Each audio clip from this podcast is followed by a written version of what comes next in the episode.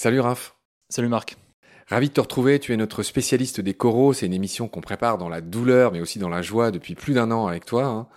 Euh, surtout dans la joie quand même. Surtout dans la joie, merci.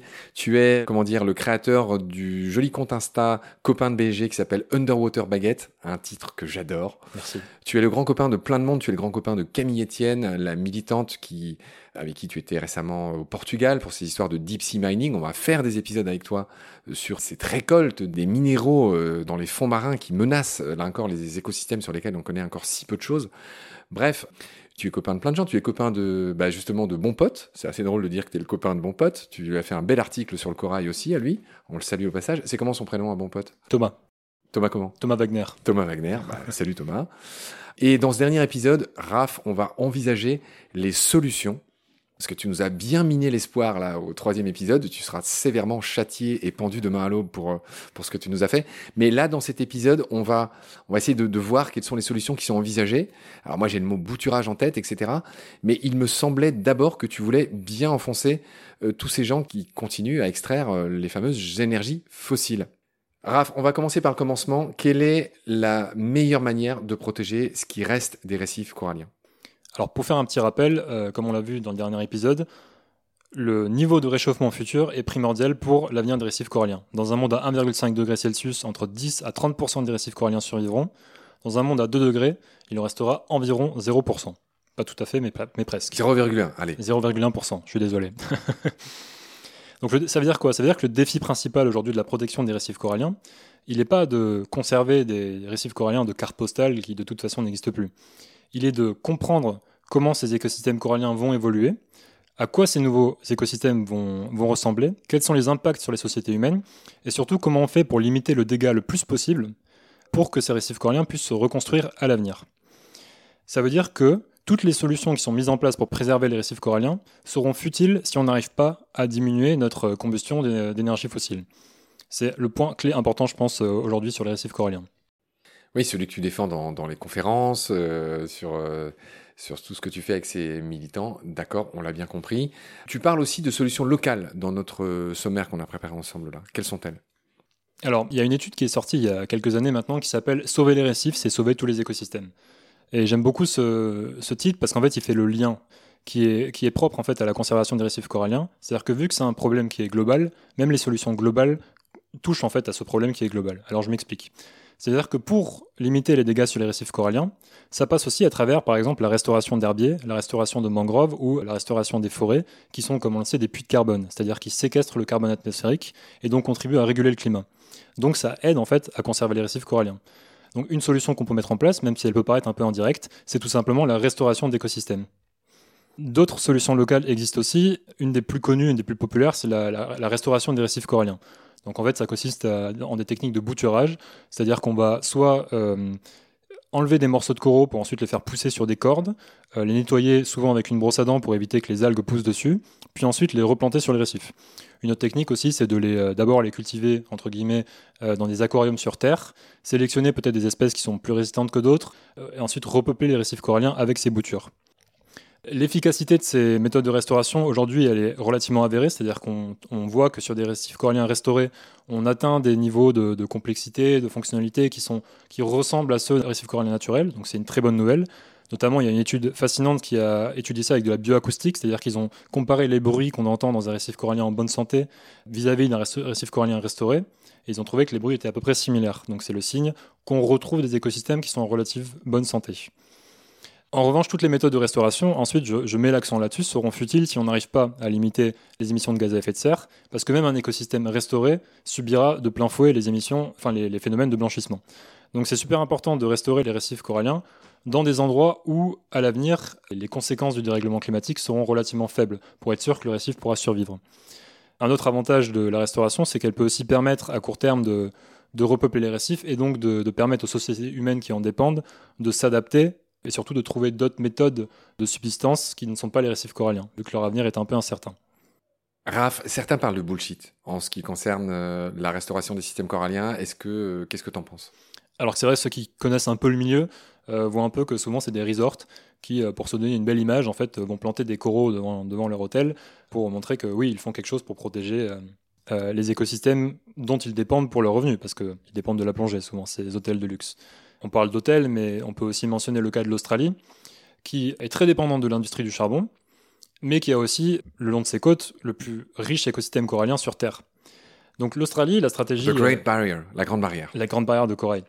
Et l'Australie adopte une stratégie qui est très critiquée par beaucoup de scientifiques, c'est-à-dire qu'elle investit énormément d'argent dans des solutions qui sont locales, par exemple la restauration des récifs coralliens, mais aussi du technosolutionnisme, comme par exemple des robots qui euh, dispersent des larves sur les récifs coralliens, ou alors l'ensemencement des nuages, qui consiste à balancer des aérosols dans les nuages pour refroidir l'atmosphère au lieu de mettre en place des politiques climatiques ambitieuses pour limiter leurs émissions de gaz à effet de serre. Qu'on comprenne bien, le charbon est une des énergies fossiles qui pollue le plus et surtout qui produit le plus de CO2. Donc c'est vrai que d'un côté, ils sont très très très dépendants euh, du charbon et ils semblent pas faire trop d'efforts là-dessus. Puis ils font des petites choses à côté euh, qu'on pourrait appeler des cautères sur des jambes de bois. Enfin, en résumé, des, des pisser dans un violon. Enfin, je sais pas quelle est la métaphore faut que j'emploie, mais euh, ça marche pas, quoi. C'est exactement ça. Et puis, c'est extrêmement décrié par des scientifiques qui sont extrêmement connus dans la communauté des récifs coralliens, comme par exemple Terry Hughes, dont on, peut mentionner quelques articles dans les, sources de l'épisode, qui sur Twitter passe son temps à, dégommer le gouvernement australien parce qu'il met des millions d'euros dans la restauration plutôt que d'arrêter de cramer du charbon ou d'exporter du charbon. Donc la restauration des récifs coralliens, oui, c'est super important. La création de solutions locales comme les aires marines protégées, par exemple, oui, c'est super important. Mais il faut surtout pas que ça se substitue à euh, du greenwashing, en, quelque sorte, à des politiques climatiques ambitieuses. Raph, est-ce qu'une solution réside en les capacités d'adaptation naturelle des coraux On a déjà dit dans les épisodes précédents que certaines espèces étaient plus résilientes, c'est-à-dire plus résistantes que d'autres à ce réchauffement. On peut diviser euh, les capacités d'adaptation en deux grandes catégories. La première, c'est une adaptation évolutive, c'est-à-dire que les coraux s'adaptent aux, températures élevées et arrêtent de blanchir à des températures de 33-34. Ce qu'il faut savoir, c'est qu'une génération de larves, c'est entre 4 et 8 ans, en général. Sauf que les épisodes de blanchissement, c'est quasiment tous les ans maintenant. Ou en tout cas, on va dans un monde où ça va être quasiment tous les ans. Donc les capacités d'adaptation évolutive, elles sont extrêmement limitées, en tout cas à court terme. Attends, j'aimerais être sûr de comprendre ce que tu as dit. Une génération de larves, ça veut dire que le bloom, cette fameuse neige inversée dont tu parlais, c'est tous les 4 ans? Non, c'est tous les ans. Raph, juste pour bien comprendre, tu as parlé d'une maturité euh, sexuelle. C'est juste pour dire que voilà, le corail, il n'est pas tout de suite capable de refaire un récif. C'est-à-dire que bah, quand le corail se reproduit, il est à nouveau capable de se reproduire seulement 4 ans après. Hein, c'est ça que ça veut dire. Entre 4 et 8 ans, ouais, c'est ça. Donc les capacités d'adaptation évolutive sont assez limitées au vu des, des vagues de, chaleur à répétition qu'ils sont en train de subir. C'est ce que tu disais, hein, c'est tous les ans maintenant. Enfin, on va dans un monde où ce sera quasiment tous les ans. Il y a, un fait tout simple, j'ai peur qu'on n'ait pas dit, et juste pour le rendre clair, c'est que l'océan, ça va paraître presque trop poétique ce que je vais dire, l'océan, il absorbe 90% du surplus de chaleur euh, de cause anthropique, c'est-à-dire euh, du fait de l'homme, donc il nous rend déjà un fier service, mais ce n'est pas sans conséquence sur sa vie, sur son rythme de vie. C'est ce qu'on est en train de dire depuis euh, 1000 euh, épisodes. Oui, c'est ça. Depuis les années 70, euh, la fréquence des vagues de chaleur a doublé. On corrèle ça directement avec les phénomènes de blanchissement. C'est-à-dire qu'on sait très bien que quand les températures sont élevées, il y a du blanchissement. Raph, donc, donc si tu pouvais reprendre sur ces histoires de possibilités d'adaptation évolutive du corail. Donc on a vu qu'elles sont limitées, mais par contre on sait que certains coraux sont naturellement capables de supporter des températures élevées. Comme par exemple en mer Rouge, les coraux qui sont le plus au nord ils sont capables de supporter des températures qui vont de 34 à 35 degrés. Donc c'est-à-dire que théoriquement, les coraux sont capables de s'adapter, mais pas sur des échelles de temps aussi courtes. C'est-à-dire que là, on va à un réchauffement qui évolue à un rythme qui n'a jamais été observé depuis 65 millions d'années, voire 300 millions d'années. Donc euh, au rythme actuel, c'est impossible. Mais peut-être qu'à terme, les coraux pourront peut-être s'adapter à des températures plus élevées, ou surtout, peut-être que les coraux, comme ceux en mer Rouge, pourront supporter certains niveaux de réchauffement futurs. Ouais, ça fait longtemps que je n'ai pas plongé en mer Rouge, mais j'y ai vécu 5 ans. C'est là que j'étais prof de plongée. Et je me souviens que plus on monte au nord de la mer Rouge, c'est précisément là où tu parles, c'est là que les champs de coraux sont totalement détruits. Et malheureusement, euh, moi, quand j'étais professionnel, c'était il, y a, une quinzaine d'années. Et euh, malheureusement, ils n'étaient pas forcément détruits par le réchauffement, mais juste par l'afflux de plongeurs, qui est un phénomène dont on n'a pas parlé avec toi. Hein. Mais on va dire c'est très localisé, mais c'est quand même une cause de destruction des coraux, il faut quand même le savoir. Tous ces plongeurs qui passent et qui savent pas euh, palmer, euh, enfin, ça a un effet aussi sur les plus beaux récifs coralliens. C'est le cas en mer Rouge. Je pense à Tabac en mer Rouge, je pense à Nueva, je pense à plein d'endroits où j'ai observé moi-même de mes yeux vus, et en plus c'était il y a 10-15 ans, euh, le fait que c'était des champs de ruines, et un peu à cause des plongeurs, il faut le dire aussi, enfin, c'est pas une cause euh, qu'on peut passer sous silence, tu vois, enfin, c'est... Donc, euh, donc, voilà. Non, totalement. Parce que moi, je me concentre beaucoup sur le climat, parce que c'est le message, je pense, qu'il faut faire passer. Mais toutes les mesures de protection locales, comme par exemple la création d'aires marines protégées pour limiter l'afflux de touristes, sont super importantes, comme la limitation d'utilisation d'engrais ou la limitation, voire l'interdiction de la pêche dans certains endroits. Raph, tu avais évoqué deux possibilités en matière d'évolution chez les coraux, deux sources d'espoir peut-être, et une deuxième qui concerne la migration. Qu'est-ce que tu entends par là? L'autre hypothèse, c'est que les, récifs coralliens sont peut-être capables de migrer vers des latitudes plus au nord ou au sud en fonction de... Où les eaux sont plus froides Où les eaux sont plus froides, merci. C'est déjà ce qu'on observe un peu au Japon, où euh, il y a des récifs coralliens là où il n'y en avait pas avant. Malheureusement, là encore, je devrais être un peu rabat-joie c'est que les taux de migration actuels sont de l'ordre de 0 à 150 km par décennie, avec une moyenne à 30 km. Donc c'est des progressions qui sont extrêmement lentes. Et, euh, trop lentes par rapport trop lente à l'ampleur de la catastrophe. Exactement, c'est ça. Donc, tu n'es pas sympa. Je suis vraiment Décidément, tu es le plus pessimiste des invités de combat. tu seras sévèrement châtié, comme on l'a déjà vu. Raph, ça fait plusieurs fois que tu parles d'air marine protégée. Est-ce qu'il y a un motif, euh, j'ai l'impression d'être obsessionnel, mais un motif supplémentaire d'espoir avec ces aires marines protégées? Il y a un autre élément qu'on n'a pas rappelé tout au long de nos épisodes. Tu as parlé plusieurs fois de, la responsabilité de la France dans cette protection du corail. Je rappelle que la France a la deuxième plus grande aire maritime du monde après les États-Unis, si je dis pas de bêtises. Euh, donc la France a une responsabilité, a une possibilité d'action énorme. Et là, je vais pas être sympa, euh, mais je vais être très réaliste notre actuel gouvernement, enfin tous les gouvernements même précédents, hein, c'est pas très grave, ont été très peu concernés par ça, alors qu'on a un rôle énorme à jouer. Toi qui qui a tous ces copains euh, euh, militants, on va dire, mais euh, qui sont, je pense, assez objectifs. Qu'en est-il du, rôle de la France là-dedans? Tout à fait. Et puis ça sert à le préciser aussi, c'est qu'on l'a vu dans le premier épisode, un des récifs coralliens les plus étendus sur Terre se trouve en Nouvelle-Calédonie et il est encore en parfaite santé. Donc on a une responsabilité énorme dans la protection des derniers récifs coralliens qui pourront peut-être encore survivre au dérèglement climatique, vu qu'en Nouvelle-Calédonie, les eaux sont encore relativement froides. Donc ils sont très peu touchés par le dérèglement climatique. Et comme tu l'as dit, le gouvernement actuel, en effet, ne, fait clairement pas assez pour euh, limiter les émissions de gaz à effet de serre. C'est pas pour rien qu'ils se sont fait condamner pour une action climatique par je ne sais combien d'institutions. Avec nos potes militants, justement, on combat contre un projet de, construction de gigantesques pipelines qui va être euh, construit par Total Energy en Ouganda et qui va s'étendre jusqu'en Tanzanie et qui va faire plusieurs milliers de kilomètres de long. clairement, ça c'est le genre de projet qui aujourd'hui, et, et c'est pas une position militante, c'est pas une position orientée de le dire, doivent être arrêtés, doivent être bannis, simplement parce qu'on sait, grâce à des publications scientifiques, donc grâce à la science, que si on veut limiter les émissions de gaz à effet de serre à 1,5 degré Celsius, tous les nouveaux projets de gaz et de, de pétrole doivent être arrêtés. Et comme on l'a vu, limiter le réchauffement à 1,5 degré Celsius, c'est primordial pour les récifs coralliens parce que c'est le seul scénario dans lequel on aura encore des coraux à l'avenir. 30%, c'est quand même mieux que rien. Raph, quid des aires marines protégées? Euh, Comment ça peut se passer? Donc on a beaucoup parlé de la restauration des récifs coralliens qui est la première méthode d'action locale importante pour protéger les, les récifs, mais aussi la deuxième, c'est les aires marines protégées. C'est-à-dire que dans un périmètre donné, on va limiter certaines activités humaines, voire les interdire. Ça passe à travers des, interdictions de méthodes industrielles comme le, chalutage, la pêche à la dynamite, la pêche au cyanure, etc.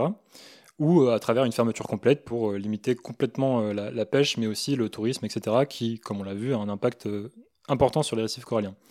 L'importance de ces aires marines protégées, elle n'est pas forcément directement reliée au dérèglement climatique, parce qu'une aire marine protégée, ça ne crée pas une barrière contre les réchauffements. Par contre, ça a l'avantage de permettre de régénérer la biomasse en poisson, de créer des écosystèmes qui sont plus résilients, de protéger l'habitat aussi, donc c'est-à-dire potentiellement de permettre à ces aires marines protégées d'être une, une, source d'exportation de larves vers des écosystèmes adjacents qui sont dégradés, à la fois de coraux et de poissons. C'est aussi super important de protéger les coraux qu'on a parlé un peu plus tôt, qui sont les coraux mésophotiques, dont la plupart aujourd'hui ne sont pas encore sous protection et qui sont donc directement menacés par le chalutage. Or, on l'a vu, ce seront peut-être les derniers récifs coralliens à survivre au dérèglement climatique, vu qu'ils sont plus profonds. Donc, ça passe à travers une protection urgente de ces écosystèmes également. Raph, en grattant bien dans notre sommaire, j'ai trouvé trois motifs de se, alors pas de se consoler, mais, mais de se réjouir quand même un peu. Trois exemples positifs. Le premier concerne les Caraïbes. Tu me dis que dans les Caraïbes, enfin, suite à la disparition du corail, enfin, qui n'est pas entièrement disparu, mais qui a, qui a, bien morflé, il y a des nouveaux écosystèmes, mais qui restent pleins de vie. Qu'est-ce que tu veux dire par là? C'est-à-dire que c'est plus des récifs coralliens en bonne santé comme on a pu les voir il y a 50 ans. C'est maintenant. Ouais, t'es, des... gentil, t'as, as 24 ans. comme euh, les gens qui ont eu la chance d'être en vie à ce moment-là ont pu les voir. Bon, en effet, j'ai grandi dans un monde avec des récifs coralliens déjà dégradés. Mais ça reste quand même magnifique, c'est-à-dire qu'il reste des coraux, des espèces résistantes, comme on l'a vu, les espèces sphériques, notamment des, comme le brain coral, etc., qu'on peut trouver, les coraux de feu aussi, qui sont partout là-bas. Euh... Alors, dont on avait vu qui, stricto sensu, c'était pas des coraux, je le rappelle au Oui, pardon, qui ne sont pas des coraux, tout à fait. mais qui ressemblent à s'y méprendre, mais bref. Oui, je, je faut pas les toucher, ça fait mal. Il ouais, faut pas les toucher. Et euh, qui sont dominés aussi par des éponges, par des algues, mais il y a plein de poissons quand même. Il y a plein de vie en fait. D'accord. Euh, donc c'est quand même magnifique et ils continuent à subvenir aux besoins des sociétés humaines là-bas. Tu veux dire en termes de pêche et En termes de pêche. D'accord. Le deuxième exemple un peu qui donne la pêche et l'espoir, c'est une autre île que je connaissais pas avant qu'on prépare cette émission, c'est Bonaire. Qu'est-ce qui se passe là-bas? Donc c'est une île euh, dans les Caraïbes qui a la particularité d'avoir mis en place des mesures de protection extrêmement tôt. Sous, sous pavillon, si j'ose dire, euh, des Pays-Bas, c'est ça? Oui, c'est ça. Ouais, c'est ouais. néerlandais. Ils ont créé une aire marine protégée dès le début des années 70 avec euh, des mesures extrêmement strictes. Comme lesquelles, par exemple? Comme l'interdiction de toute forme de pêche destructrice, ou alors une limitation très très sévère des méthodes de pêche, et aussi, on parlait du tourisme, donc une particularité là-bas qu'on retrouve dans plus en plus d'endroits, c'est que pour pouvoir plonger dans l'aire marine protégée, il faut acheter un billet pour pouvoir y aller. Donc le désavantage de cette méthode, c'est que ça limite la plongée aux gens qui peuvent se permettre d'acheter ce billet, mais ça a le mérite de financièrement aider les efforts de conservation. Et euh, c'est combien le billet? Genre c'est 10 000 euros pour plonger ou Non, c'est 40 euros. Donc en, en soi, le, le, luxe, il est plutôt euh, dans les gens qui peuvent se payer un billet d'avion pour y aller que les gens qui peuvent se payer le billet. Mais c'est quand même une mesure qui est discutable d'un point de vue éthique parce que c'est pas forcément aux individus de, de, financer les efforts de conservation, c'est peut-être plutôt au gouvernement. Mais ça, c'est tout un débat qu'on peut avoir. L'autre aspect, c'est euh, que la plongée est extrêmement régulée, c'est-à-dire que les endroits où on n'a pas le droit de plonger, euh, c'est extrêmement surveillé. Il y a plein de, on n'a pas le droit de porter des gants, par exemple, parce que ça, ça encourage à toucher le corail. Donc voilà, toutes ces mesures-là ont été extrêmement efficaces parce que malgré l'état de, catastrophique des coraux dans les Caraïbes, à Bonaire, ils sont en parfait état. Ils sont magnifiques, vraiment. C'est un message d'espoir, je pense. Et le dernier motif de se réjouir, alors là, tu y vas très fort parce que ça parle de bombes nucléaires, concerne les îles Marshall. Donc euh, la petite histoire, c'est qu'en 1958, dans les îles Marshall, euh, il y a eu beaucoup d'essais nucléaires qui ont été conduits, notamment sur les récifs coralliens. Par nos amis états-uniens Par nos amis états-uniens, on les remercie. Il y a plus de 76. Bah, attends, attends excuse-moi, nous autres Français, je te rappelle, euh, Muroa, etc. C'était, pareil, c'était exactement pareil, tout à fait. Ouais, ouais. bon, voilà, au passage. Pardon, je te, euh... je te, renvoie sur nos amis états-uniens. Non, mais tu fais bien de le dire, parce que. Ils ont balancé à peu près 76 mégatonnes de, de bombes nucléaires sur les récifs coralliens. 50 ans après, ils sont en très très bon état. C'est-à-dire qu'ils ont presque complètement récupéré. Ce que ça veut dire, c'est que les récifs coralliens restent quand même des écosystèmes extrêmement euh, résistants, résilients, capables de récupérer après les chocs. Après le phénomène de blanchissement de 1998, 10 à 15 ans après, la plupart des récifs coralliens avaient retrouvé leur état euh, antérieur. Donc oui, les prochaines décennies vont être compliquées pour les récifs coralliens, mais on ne va pas dans un monde sans récifs coralliens, et à l'avenir, on retrouvera sans, sans aucun doute, à un moment dans, dans le temps, des récifs coralliens en parfait état. Mon cher Raphaël, le moment est solennel, le moment est émouvant. On a fini notre série sur le corail. Incroyable. Raph, j'aimerais qu'on finisse cet épisode sur deux, euh, euh, je sais pas, sur deux visions ou sur deux souvenirs qu'on a chacun en tant que plongeur. Je sais pas, une micro-histoire que l'un et l'autre a envie de raconter sur le corail pour finir, euh, voilà, sur une anecdote personnelle. euh, Après cette montagne qu'on vient de gravir ensemble grâce et avec toi. Je te remercie encore pour ça. Voilà, qu'est-ce que tu as envie de nous raconter sur le corail? Donc j'ai deux petites anecdotes à raconter, euh, l'une qui est plus d'ordre général et l'une qui est plus d'ordre individuel. Euh, j'ai vécu quelques mois à Madagascar pour un projet de mise en place d'aires marines protégées à gestion communautaire, c'est-à-dire que c'est une aire marine protégée qui est gérée par les villageois, par les pêcheurs. L'association pour laquelle on travaillait a eu une, conversation très intéressante avec une des villageoises, qui était parfaitement consciente en fait de la dégradation des récifs coralliens et qui disait euh, à ce rythme-là, si ça continue, euh, dans 10 ans, on est tous morts. Et, même en fait, toutes les conversations que j'ai eues là-bas montraient à quel point ils connaissaient parfaitement les écosystèmes sur lesquels ils dépendaient pour vivre, connaissaient toutes les espèces, etc. Et en m'informant un peu plus sur euh, ce cadre général-là, j'ai vu un peu toutes les cultures qui dépendaient des récifs coralliens, toutes ces cérémonies qu'il y avait autour des récifs coralliens, mais aussi autour des, habitants des récifs coralliens, comme les requins, par exemple, qui sont un mythe dans énormément de, de sociétés humaines. Pour donner quelques exemples, par exemple, au, au, Kenya, il y a des cérémonies qui se font sur les récifs coralliens, qui consistent à apaiser les esprits, En Birmanie, on a des pêcheurs apnéistes qui sont, célèbres pour leur méthode de pêche traditionnelle qui consiste à aller avec un bâton sous l'eau et à tenir pendant plusieurs minutes pour pêcher du poisson. C'est des méthodes traditionnelles qui dépendent des récifs coralliens. Je trouve ça fascinant parce que c'est vraiment même un écosystème qui est à, première vue déconnecté de l'humain parce qu'extrêmement difficile d'accéder. On arrive à avoir une interconnexion extrêmement forte avec ces écosystèmes et ça montre un peu toutes ces relations très fortes qu'on a avec le vivant, qui sont extrêmement diversifiées en fonction des sociétés humaines. Et ça m'a rajouté un peu une couche de passion pour ces écosystèmes.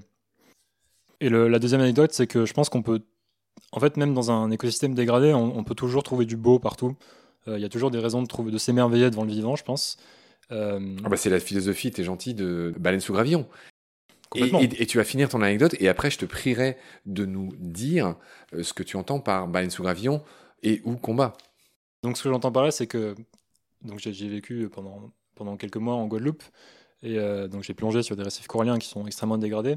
Et on trouve toujours des manières de, s'émerveiller devant, devant des écosystèmes qui sont pourtant à première vue euh, bah, vraiment dégommés. Donc chaque, chaque rencontre avec un poulpe, chaque rencontre avec un, poisson crapaud, qui sont des espèces de poissons super, super bizarres qui se posent sur les récifs coralliens. Et qui marchent au fond de l'eau. Et qui marchent au fond de l'eau, enfin c'est des trucs incroyables.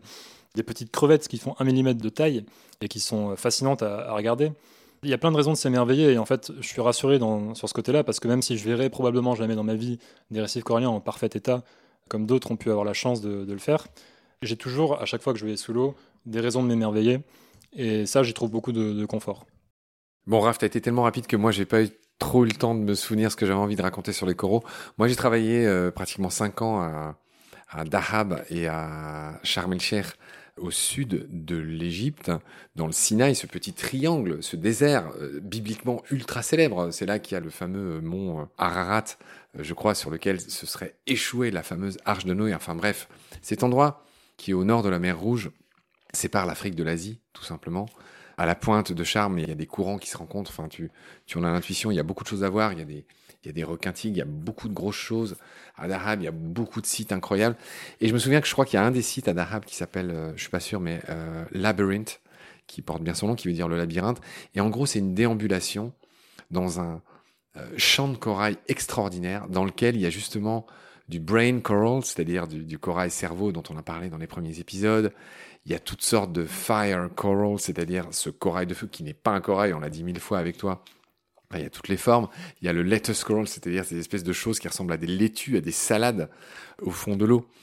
Il y a évidemment toutes sortes d'acropora, le corail branchu en forme de branche ou de corne de cerf parfois. Donc il y a toutes ces formes qui sont réunies en un seul endroit. C'est un des sites les plus courus à, Dahab, en Égypte, qui est à 200 km au nord de Charm, si, si je dis pas de bêtises. Voilà, enfin moi j'ai de grands souvenirs euh, dans ces, euh, dans ces endroits qui effectivement qui regorgent de vie. Euh, où il y a tous ces petits poissons oranges là qui s'appellent les, les anthias. Tu vas commencer avec leurs petits yeux bleus là, euh, euh, qui sont qui sont extraordinaires. Enfin bref, mes premières rencontres avec les fameuses murènes tatouées en français et qui, sont encore plus joliment nommées en anglais, les peppered murray, les, les, poivrées, tu sais, qui sont blanches avec des petits points noirs symétriques sur, sur le corps, qui sont juste pour moi les plus belles murènes du monde. Bref, enfin voilà, tout ça pour dire que oui, euh, pour un plongeur, le corail est quasiment euh, consubstantiel de cette passion qui consiste à, à plonger. Voilà, moi c'est l'anecdote que j'avais envie de dire. Raph, avant de conclure, la question traditionnelle. Tu sais que tous les podcasts qu'on fait sont regroupés sous l'ombrelle, sous le long générique de Baleine sous Gravillon, euh, que ce soit Combat, que ce soit Nomen qui s'intéresse à l'étymologie des noms du vivant, que ce soit Petit Poisson deviendra podcast qui est pour le coup le podcast dédié à tout ce qui vit dans l'eau. Raph, que signifie pour toi, tout simplement, ce titre, Baleine sous gravillon? Ça t'inspire quoi? Donc pour moi, Baleine sous gravillon, déjà, c'est une, euh, une réflexion philosophique sur ce que c'est que le vivant. C'est-à-dire que déjà, il y a un choix de ne pas employer des mots comme nature, etc. Donc il y a une première démarche pour moi qui est de, ne pas considérer les non-humains comme externes aux sociétés humaines. Donc pour moi, il y a ce premier pas qui est fait. Tu vois ce que je veux dire? Oui, bien sûr. Il y, a ce concept de, on utilise le mot vivant et on, incorpore tout ça dans, dans, un tout et pas comme quelque chose d'externe, comme ça a beaucoup été fait. L'autre aspect aussi, je pense, du coup, avec, notamment avec l'aspect combat, c'est qu'on y incorpore l'aspect politique, c'est-à-dire que la destruction du vivant, éminemment, elle est politique, et elle demande de se battre pour euh, l'arrêter. Et je pense que c'est aussi l'autre force de Balance Gravillon, c'est qu'on n'aborde pas juste les constats biologiques, on n'aborde pas juste les, les, caractéristiques du vivant qui sont fascinantes, mais on aborde aussi comment est-ce qu'on le détruit, quelles sont les causes sous-jacentes de sa destruction et comment on fait pour l'arrêter. Mon cher Raph, à moins que tu aies envie d'ajouter quelque chose, notre ascension de cette montagne de chorale avec toi est fini. Euh, je te remercie infiniment d'avoir pris tout ce temps. Encore une fois, c'est une émission qu'on a très longuement préparée. C'était pas facile parce que, enfin, même les scientifiques sont pas d'accord sur des certaines classifications, etc., etc. Je voudrais te laisser le fin mot. Je voudrais te remercier. Je voudrais te faire une belle accolade. Là, on va aller boire un apéro bien mérité. Carrément. Et juste merci beaucoup aussi à toi, Marc, parce que surtout, tu as comblé toutes mes lacunes de connaissances sur la partie biologique. Et franchement, euh, sans toi, on n'aurait pas pu faire cet épisode euh, du tout, d'ailleurs. Mais même du point de vue des connaissances qui sont abordées. Donc merci beaucoup, je suis trop content d'avoir euh, pu intervenir. Et apéro. apéro time. Salut Raph, prends soin de toi. Accolade, à très vite. Salut Marc.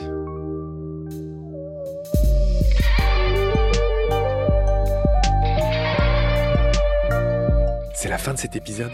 Merci de l'avoir suivi. Pour continuer, nous avons besoin de votre soutien. Vous pouvez vous abonner à nos podcasts, partager les liens, devenir adhérent de l'association BSG ou encore faire un don sur Helloasso ou sur Tipeee. Grand merci par avance. Je remercie tous mes équipiers pour leur aide précieuse.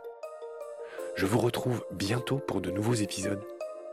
Et d'ici là, prenez soin de vous et de ce qu'il y a autour de vous. Merci. À bientôt.